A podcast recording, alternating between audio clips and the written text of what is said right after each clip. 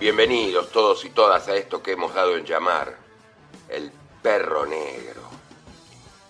Empezamos a ladrar ya hace un tiempo, desde acá, desde el arroyo Espera, con un ladrido feliz que ahora busca llegar a todo el universo, sacando de un viejo baúl que nos topamos siempre en el fondo de la cucha, pilas de canciones, cuentos, relatos, notas, poesía y por supuesto música pero mucha música.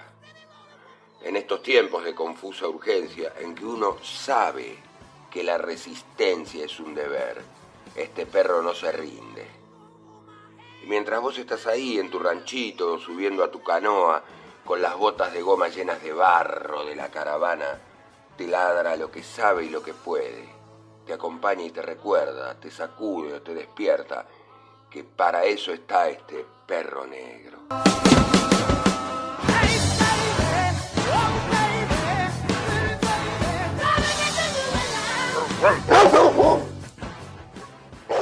Todos los viernes a las 19 por FM El Ceibal, 102.1, desde las Islas del Delta.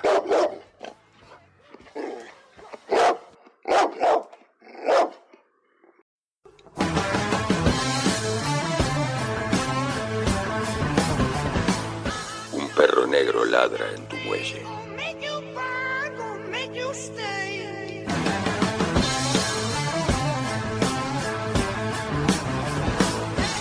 Siéntate allí a ver cómo pasa flotando la última estética.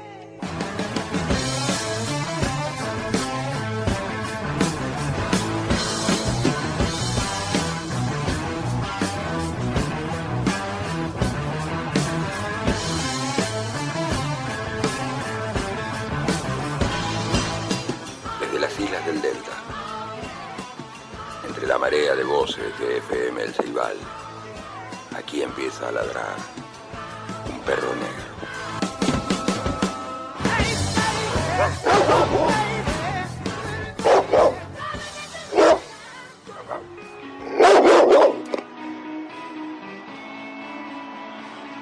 Buenas, buenas, buenas, gente loca, acá arrancando con los Rolling Stones en vivo y con una invitada muy especial, la edición número 28 del Perro Negro. Así nos vamos preparando para este nuevo programa por FM El Ceibal, radio comunitaria desde las islas del Delta, en el corazón mismo de este archipiélago encantado.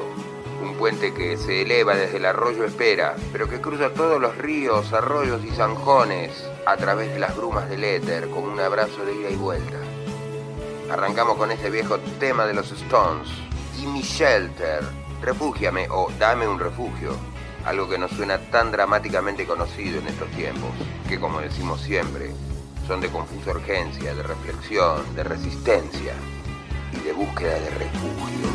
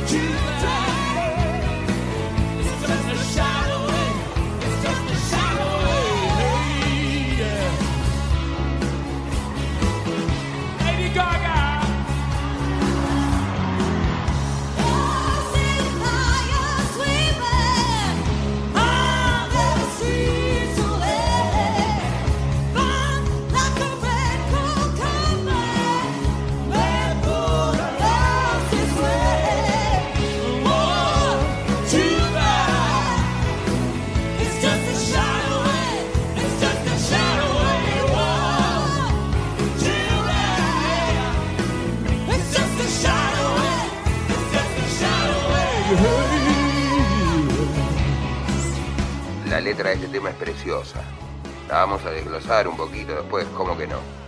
Y tiene una invitada muy especial, la señora Lady Gaga. Pero dejemos que vaya fluyendo el tema de los Stones, esas violas inconfundibles de Ronnie Wood y Keith Richards. Y ese redoblante que es un latigazo de Charlie Watts. Así arrancamos pues desde las arenas del Ceibal, la vuelta número 28 alrededor de la cucha del perro negro.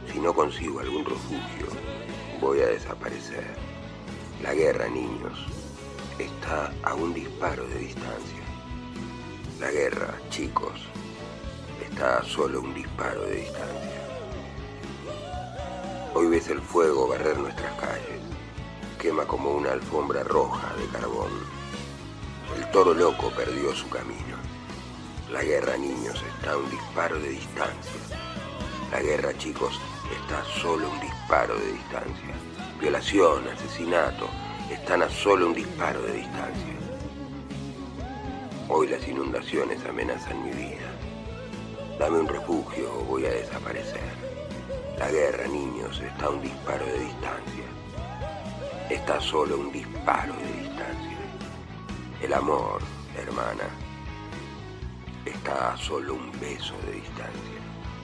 Solo un beso de distancia. Solo un beso de distancia.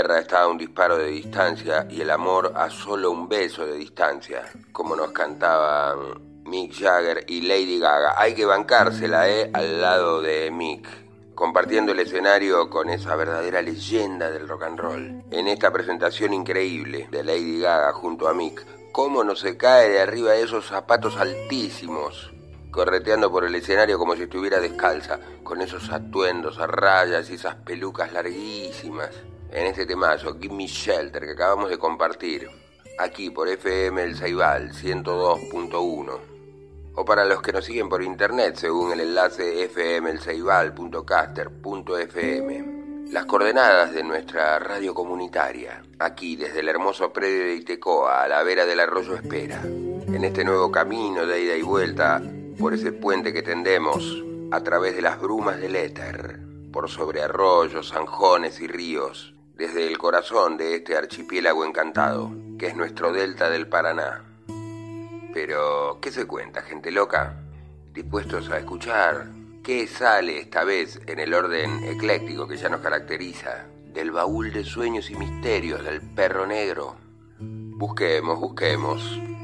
O, mejor dicho, dejemos salir, así sin más, lo que viene y que va construyendo la arquitectura de nuestro programa. Sea pues, querido perro, abra usted nomás la tapa de su baúl Sí, sí, ese que trajo flotando por el carapachá y la angostura y el espera. A ver qué sale.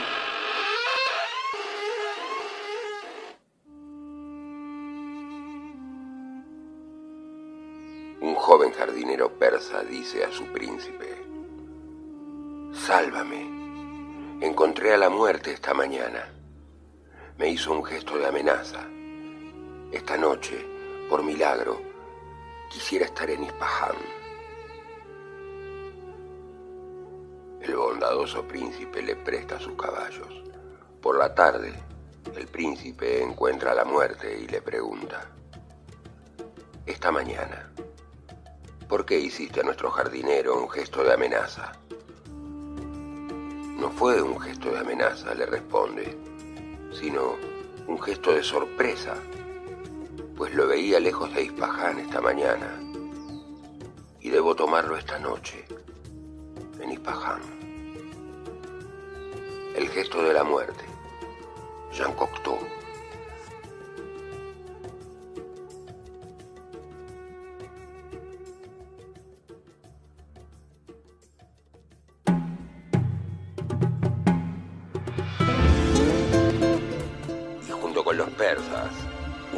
Ciro sinfónico, acá en El Perro Negro, versionando el viejo tema Ando Ganas.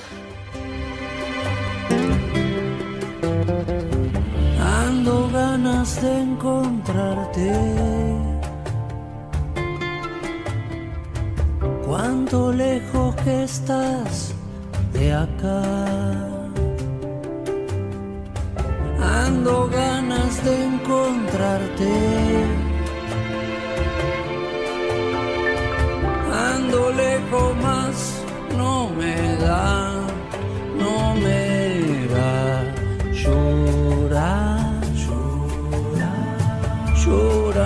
Pena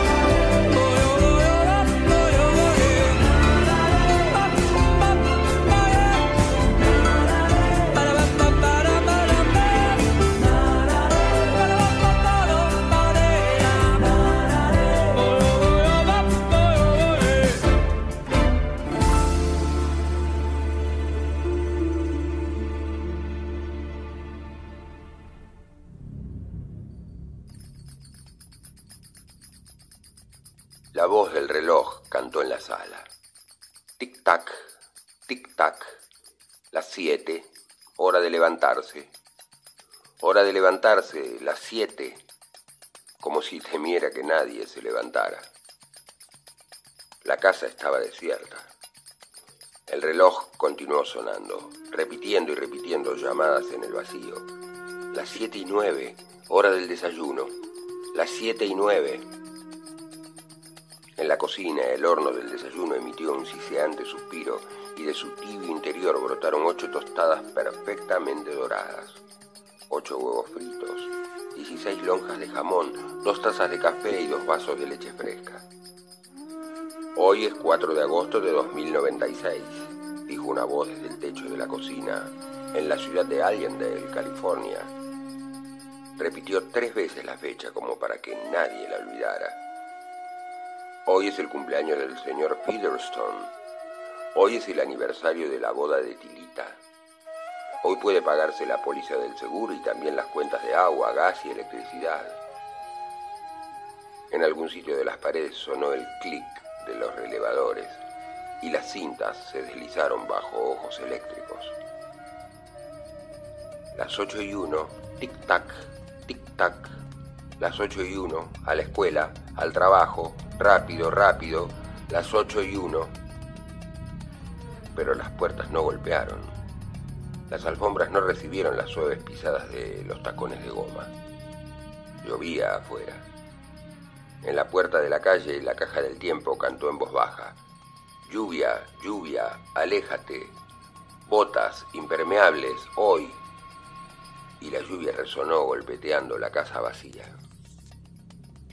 Afuera el garage tocó unas campanillas, levantó la puerta y descubrió un coche con el motor en marcha. Después de una larga espera, la puerta descendió otra vez. A las ocho y media los huevos estaban resecos y las tostadas duras como piedras. Un brazo de aluminio los echó en el vertedero, donde un torbellino de agua caliente los arrastró a una garganta de metal que después de digerirlos los llevó al océano distante. Los platos sucios cayeron en una máquina de lavar y emergieron secos y relucientes. Las nueve y cuarto cantó el reloj, la hora de la limpieza de las guaridas de los muros. Salieron disparados los ratones mecánicos. Las habitaciones se poblaron de animalitos de limpieza, todos goma y metal. Tropezaron con las sillas, moviendo los círculos, los abigotados patines, frotando las alfombras y aspirando delicadamente el polvo oculto. Luego, como invasores misteriosos, volvieron de sopetón a las cuevas. Los rosados ojos eléctricos se apagaron. La casa estaba limpia. Las diez, el sol asomó por detrás de la lluvia. La casa se alzaba en una ciudad de escombros y cenizas. Era la única que quedaba en pie. De noche, la ciudad en ruinas emitía un resplandor radiactivo que podía verse desde kilómetros a la redonda. Las diez y cuarto, los surtidores del jardín giraron en fuentes doradas, llenando el aire de la mañana con rocíos de luz.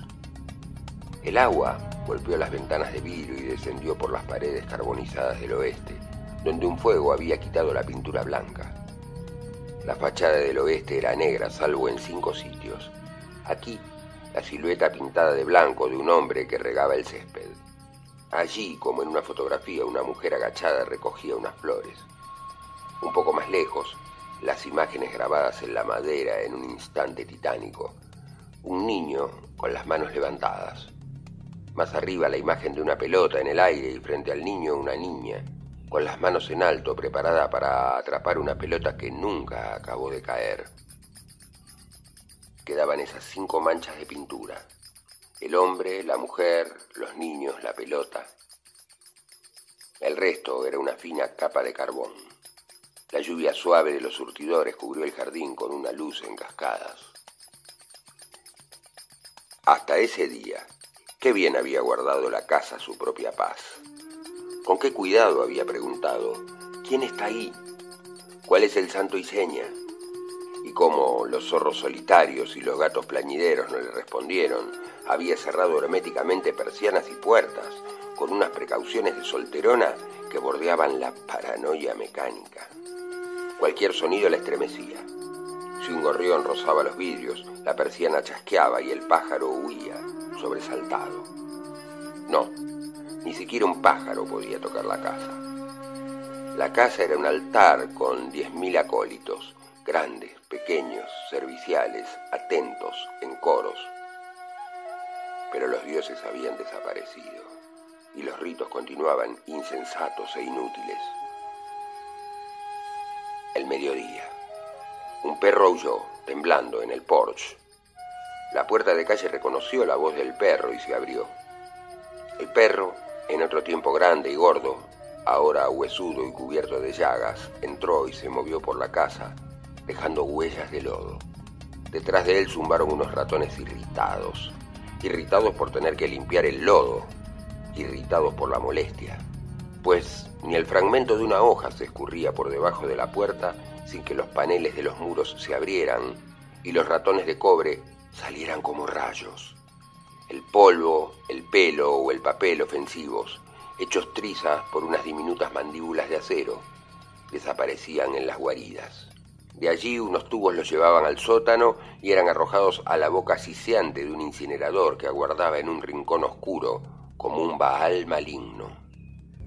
El perro corrió escaleras arriba y aulló histéricamente ante todas las puertas, hasta que al fin comprendió, como ya comprendía la casa, que allí no había más que silencio. Olfateó el aire y arañó la puerta de la cocina.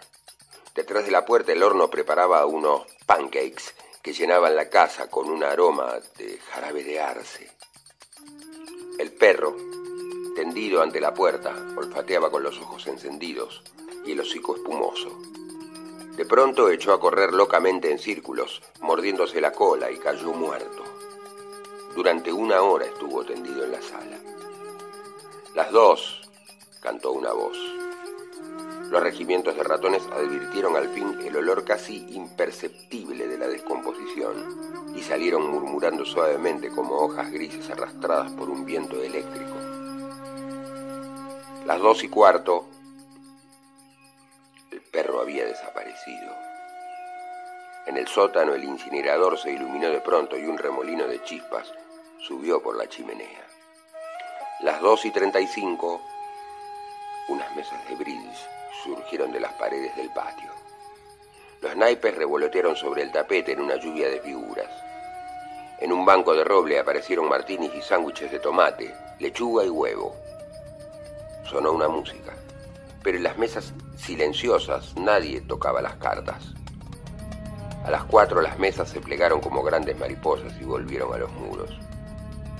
Las cuatro y media, las paredes del cuarto de los niños resplandecieron de pronto. Aparecieron animales. Jirafas amarillas, leones azules, antílopes rosados, panteras lilas, que retosaban en una sustancia de cristal. Las paredes eran de vidrio y mostraban colores y escenas de fantasía. Unas películas ocultas pasaban por unos piñones bien aceitados y animaban las paredes. El piso del cuarto imitaba un ondulante campo de cereales. Por él corrían escarabajos de aluminio y grillos de hierro, y en el aire caluroso y tranquilo unas mariposas de gasa rosada revoloteaban sobre un punzante aroma de huellas animales. Había un zumbido como de abejas amarillas dentro de bueyes oscuros y el perezoso ronroneo de un león. Y había un galope de ocapis y el murmullo de una fresca lluvia selvática que caía, como en otros casos, sobre el pasto almidonado por el viento. De pronto, las paredes se disolvieron en llanuras de hierbas abrasadas, kilómetro tras kilómetro, y en un cielo interminable y cálido. Los animales se retiraron a las malezas y los manantiales. Era la hora de los niños. Las cinco, la bañera se llenó de agua clara y caliente las seis, las siete, las ocho. Los platos aparecieron y desaparecieron como manipulados por un mago, y en la biblioteca se un clic. En la mesita de metal, frente al hogar, donde ardía animadamente el fuego, brotó un cigarro humeante con media pulgada de ceniza blanda y gris. Las nueve. En las camas se encendieron los ocultos circuitos eléctricos, pues las noches eran frescas aquí. Las nueve y cinco.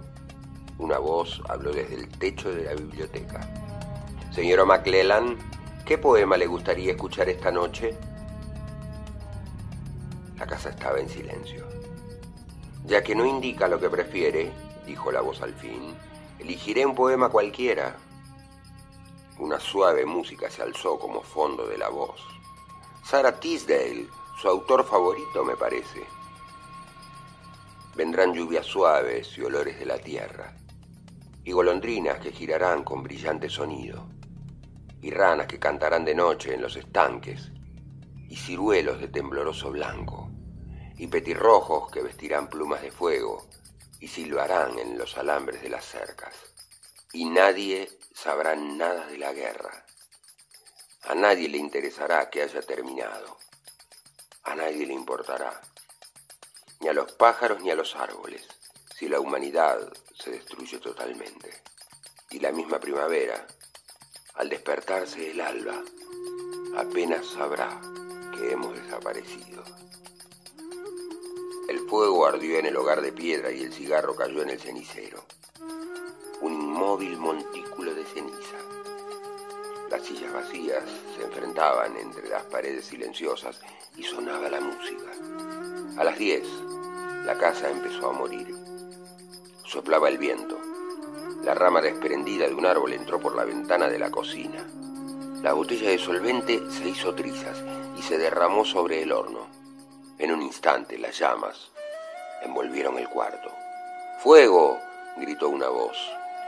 Las luces se encendieron, las bombas vomitaron agua desde los techos, pero el solvente se extendió sobre el linóleo, por debajo de la puerta de la cocina, lamiendo, devorando, mientras las voces repetían a coro, ¡Fuego! ¡Fuego! ¡Fuego! La casa trató de salvarse. Las puertas se cerraron herméticamente, pero el calor había roto las ventanas y el viento entró y avivó el fuego. La casa se dio terreno cuando el fuego avanzó con una facilidad llameante de cuarto en cuarto, en diez millones de chispas furiosas, y subió por la escalera. Las escurridizas ratas de agua chillaban desde las paredes, disparaban agua y corrían a buscar más, y los surtidores de las paredes lanzaban chorros de lluvia mecánica pero era demasiado tarde. En alguna parte, suspirando, una bomba se encogió y se detuvo. La lluvia dejó de caer. La reserva del tanque de agua que durante muchos días tranquilos había llenado bañeras y había limpiado platos estaba agotada. El fuego crepitó escaleras arriba. En las habitaciones altas se nutrió de picazos y de matices, como de golosinas asando y consumiendo las carnes aceitosas y encrespando tiernamente los lienzos en negras virutas. Después el fuego se tendió en las camas, se asomó a las ventanas y cambió el color de las cortinas. De pronto, refuerzos. De los escotillones del desván salieron unas ciegas caras de robot y de las bocas de grifo brotó un líquido verde. El fuego retrocedió como un elefante que ha tropezado con una serpiente muerta. Y fueron veinte serpientes las que se deslizaron por el suelo, matando el fuego con una venenosa, clara y fría espuma verde. Pero el fuego era inteligente y mandó llamas fuera de la casa y entrando en el desván llegó hasta las bombas. Una explosión. El cerebro del desván, el director de las bombas, se deshizo sobre las vigas en esquirlas de bronce. El fuego entró en todos los armarios y palpó las ropas que colgaban allí. La casa se estremeció, hueso de roble sobre hueso, y el esqueleto desnudo se retorció en las llamas, revelando los alambres, los nervios, como si un cirujano hubiera arrancado la piel, para que las venas y los capilares rojos se estremecieran en el aire abrasador. ¡Socorro! ¡Socorro! ¡Fuego! ¡Corran! ¡Corran! El calor rompió los espejos como hielos invernales, tempranos y quebradizos, y las voces gimieron, ¡Fuego! ¡Fuego! ¡Corran! ¡Corran! como una trágica canción infantil. Una docena de voces altas y bajas, como voces de niños que agonizaban en un bosque, solos, solos. Y las voces fueron apagándose mientras las envolturas de los alambres estallaban como castañas calientes. Una, dos, tres, cuatro, cinco voces murieron. En el cuarto de los niños ardió la selva. Los leones azules rugieron, las jirafas moradas escaparon dando saltos, las panteras corrieron en círculos, cambiando de color, y diez millones de animales huyeron ante el fuego y desaparecieron en un lejano río humeante.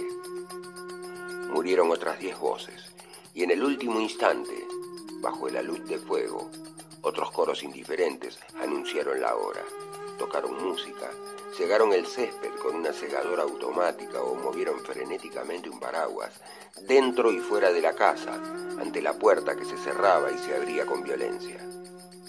Ocurrieron mil cosas, como cuando en una relojería todos los relojes dan locamente la hora, uno tras otro, en una escena de maniática confusión, aunque con cierta unidad.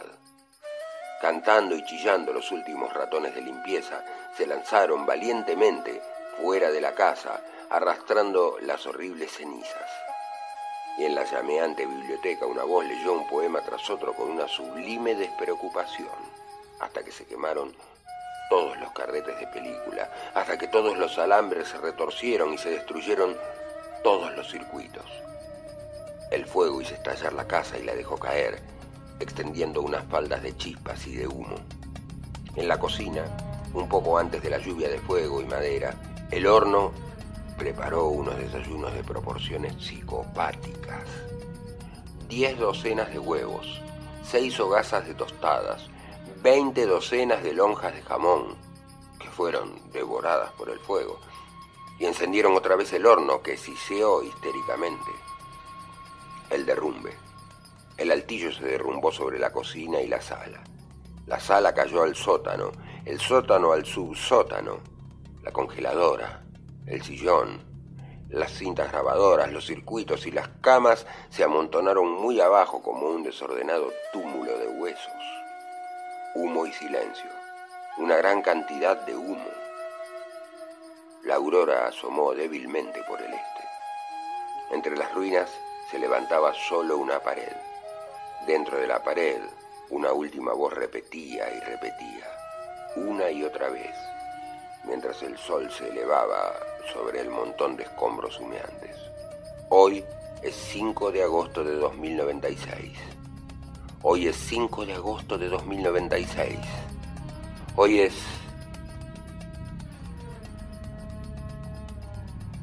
Vendrán lluvias suaves.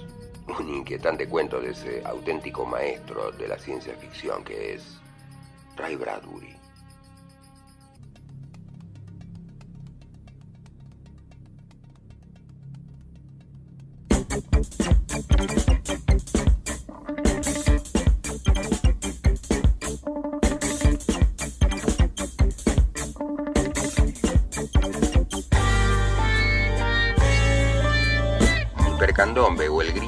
Del Río de la Plata, de la segunda placa de la máquina de hacer pájaros de 1977. Pasaba Bradbury antes con un holocausto nuclear poco más de 100 años antes, por estas latitudes, sucedían otros holocaustos. Plena dictadura militar en Argentina y García, siempre gambeteando, lograba filtrar en su hipercandombe todas las persecutas, los cuerpos aparecidos en ambas márgenes del Río de la Plata y demás etcétera, cantados y contados del modo psicodélico, con que lo hacía la máquina.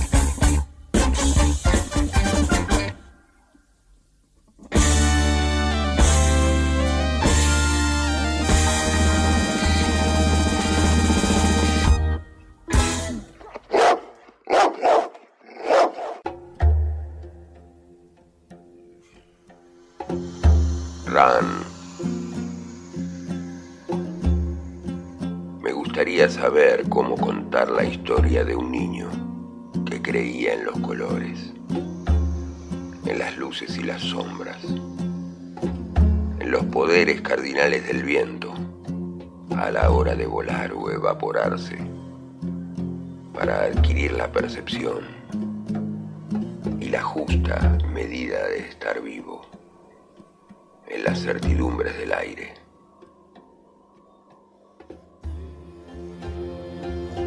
No sé bien cómo contar la historia de ese joven que se mira las manos,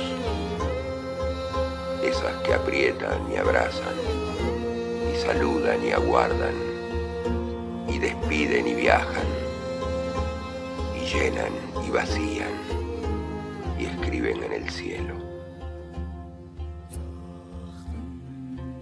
¿Será que no concluye nunca la historia de ese hombre que puebla desiertos? y descubre las soledades de la luna o la dureza de un sol incalculable.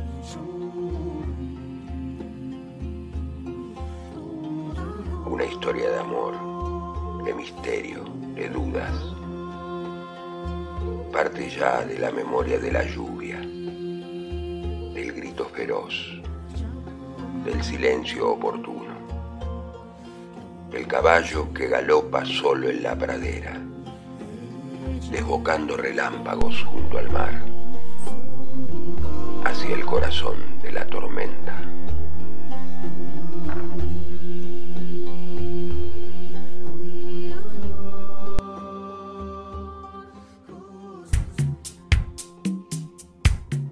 The days of our lives. O estos son los días de nuestras vidas. Queen. Sometimes I get to feeling I was back in the old days, long ago. When we were kids, when we were young, things seemed so perfect, you know. The days were endless, we were crazy, we were young. Sun was always shining, we just lived for fun. Sometimes it seems like lately, I just don't know. The rest of my life's been just a show.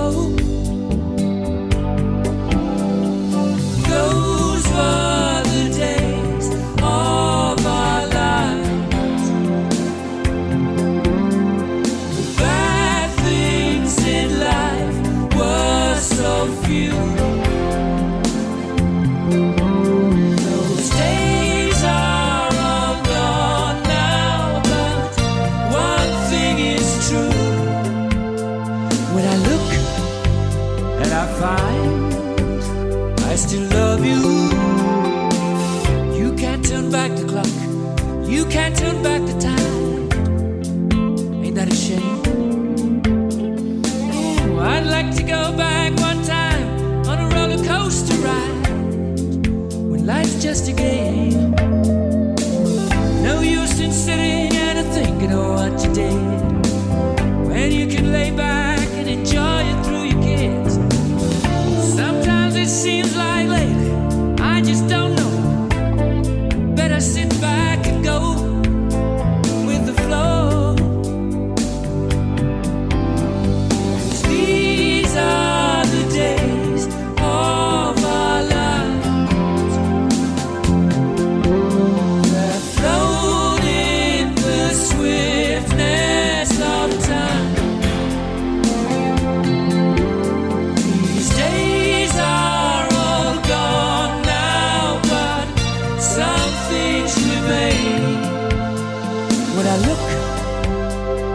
Find no change.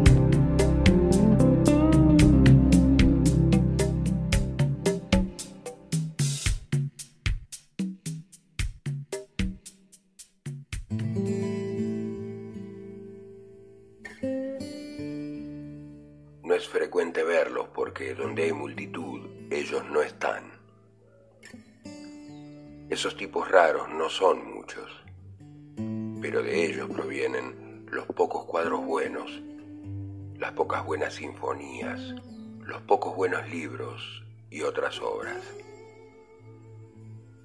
Y de los mejores, de los extraños, quizás nada. Ellos son sus propias pinturas sus propios libros, su propia música, su propia obra. A veces me parece verlos, por ejemplo, cierto viejo sentado en cierto banco de una cierta manera, o un rostro fugaz en un automóvil que pasa en dirección contraria, o hay un cierto movimiento en las manos de un chico o una chica que empaqueta las cosas en el supermercado. A veces incluso es alguien con quien estuviste viviendo algún tiempo. Te vas a dar cuenta de una mirada rápida y luminosa que nunca le habías visto antes. A veces solo notarás su existencia repentinamente en un vívido recuerdo. Algunos meses, algunos años después de que se hayan ido. Recuerdo a uno. Tenía unos 20 años. Iba borracho a las 10 de la mañana. Se miraba en un espejo resquebrajado de Nueva Orleans. Un rostro soñador contra los muros del mundo. ¿Qué ha sido de mí? Los más raros. Un poema de Charles Bukowski. Y justamente no soy un extraño un bello tango del Unplugged de Charlie García. Acabo de llegar, no soy un extraño. Conozco esta ciudad, no es como en los diarios desde allá.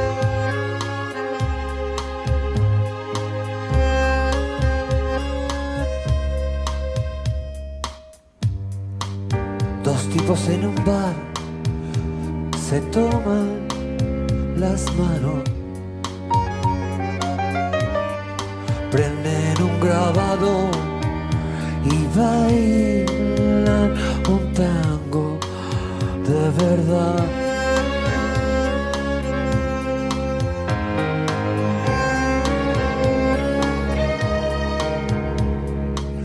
y yo los miro sin querer mirar. Enciendo un faso para despistar. Me quedo piola y empiezo a pensar que no hay que pescar dos veces con la misma red.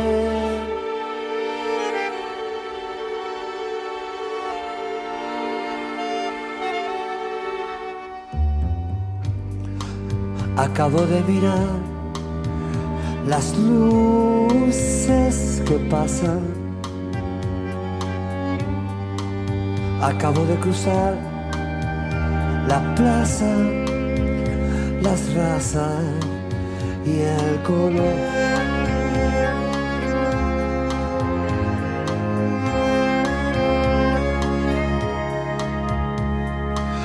y siento un humo como familiar. Alguien se acerca y comienza a hablar. Me quedo piola y digo, ¿qué tal? Vamos a dos peces con la misma red. Desprejuiciados son los que vendrán. Y los que están ya no me importan más. Los carceleros de la humanidad no me atraparán, no. dos veces con la misma red.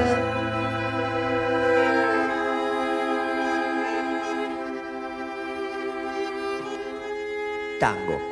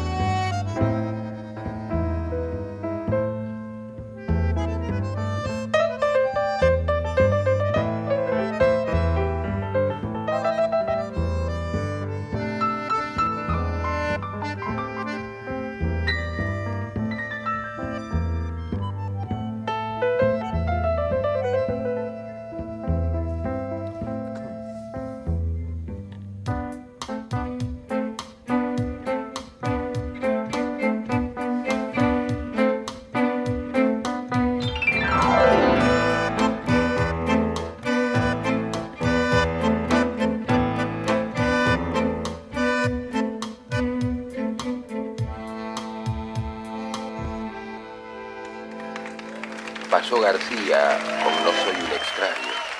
Antes los más raros y extraños de la mano de Buck. Pero un cachito antes, estos fueron los días de nuestras vidas, del último disco de Queen, Innuendo. Estos fueron los días de nuestras vidas, cantaba Mercury ahí atrás. Las cosas malas en realidad fueron tan pocas y el resto de la vida solo como un show. ¿Y cuál es? ¿Cuál fue el verdadero sentido de la vida? Y Freddy nos respondía, I just don't know. Simplemente no lo sé. Y conste que eran las reflexiones de un moribundo, ¿eh? Las imágenes del video que acompañaban la canción partían el alma. Efectos de luces por todos lados, maquillajes extralimitados. Un Freddy que pesaba 30 kilos menos en los tramos finales de esa enfermedad de mierda. Se moría. Y cantaba.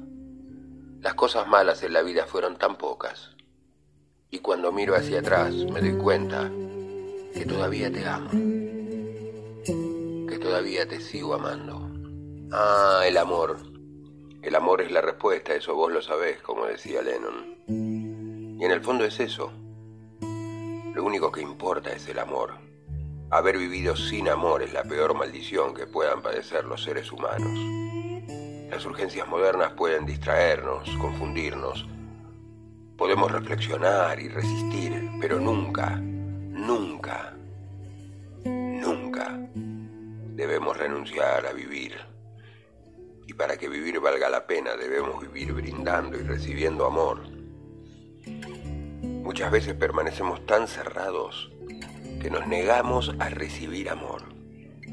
Después buscamos a tientas por el mundo, por todo el universo sombrío, oscuro, muchas veces frío y hostil, o frenético, acelerado, explosivo, y terminamos recogiendo tristeza y desazón que se escurre lentamente en un círculo de agua en nuestras manos, para luego descubrir, recordar, reconocer, admirarse que el amor estaba en el fondo de nuestro patio, junto a las glicinas, por ejemplo, o debajo de esas baldosas y macetas que incluso solíamos pisar o empujar con los pies.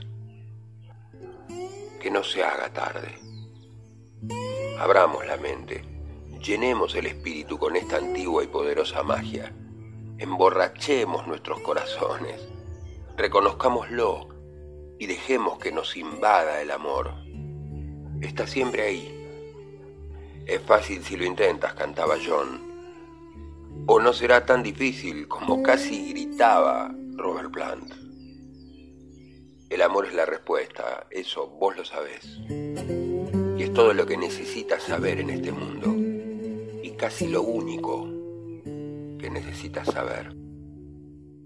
We can walk together if our goals are all the same.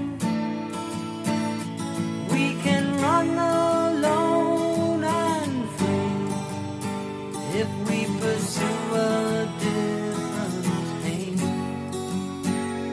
Let the truth of love be lighted. Let the love of truth shine clear. Sensibility sense and liberty, with the heart and mind united in a single perfect.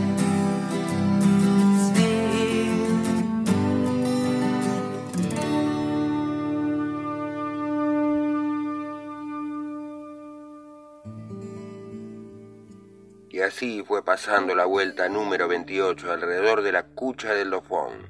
Esa ida y vuelta por el puente que tendemos sobre zanjones, arroyos y ríos, a través de las brumas del éter, desde nuestra FM El Ceibal Radio Comunitaria.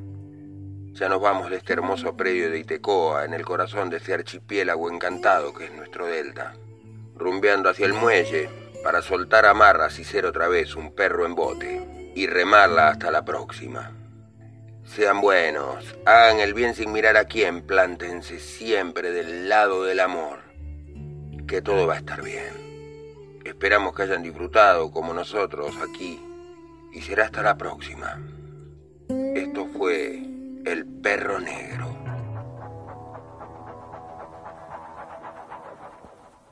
Hey, hey, mama said the way you move gonna make you sweat, gonna make you groove.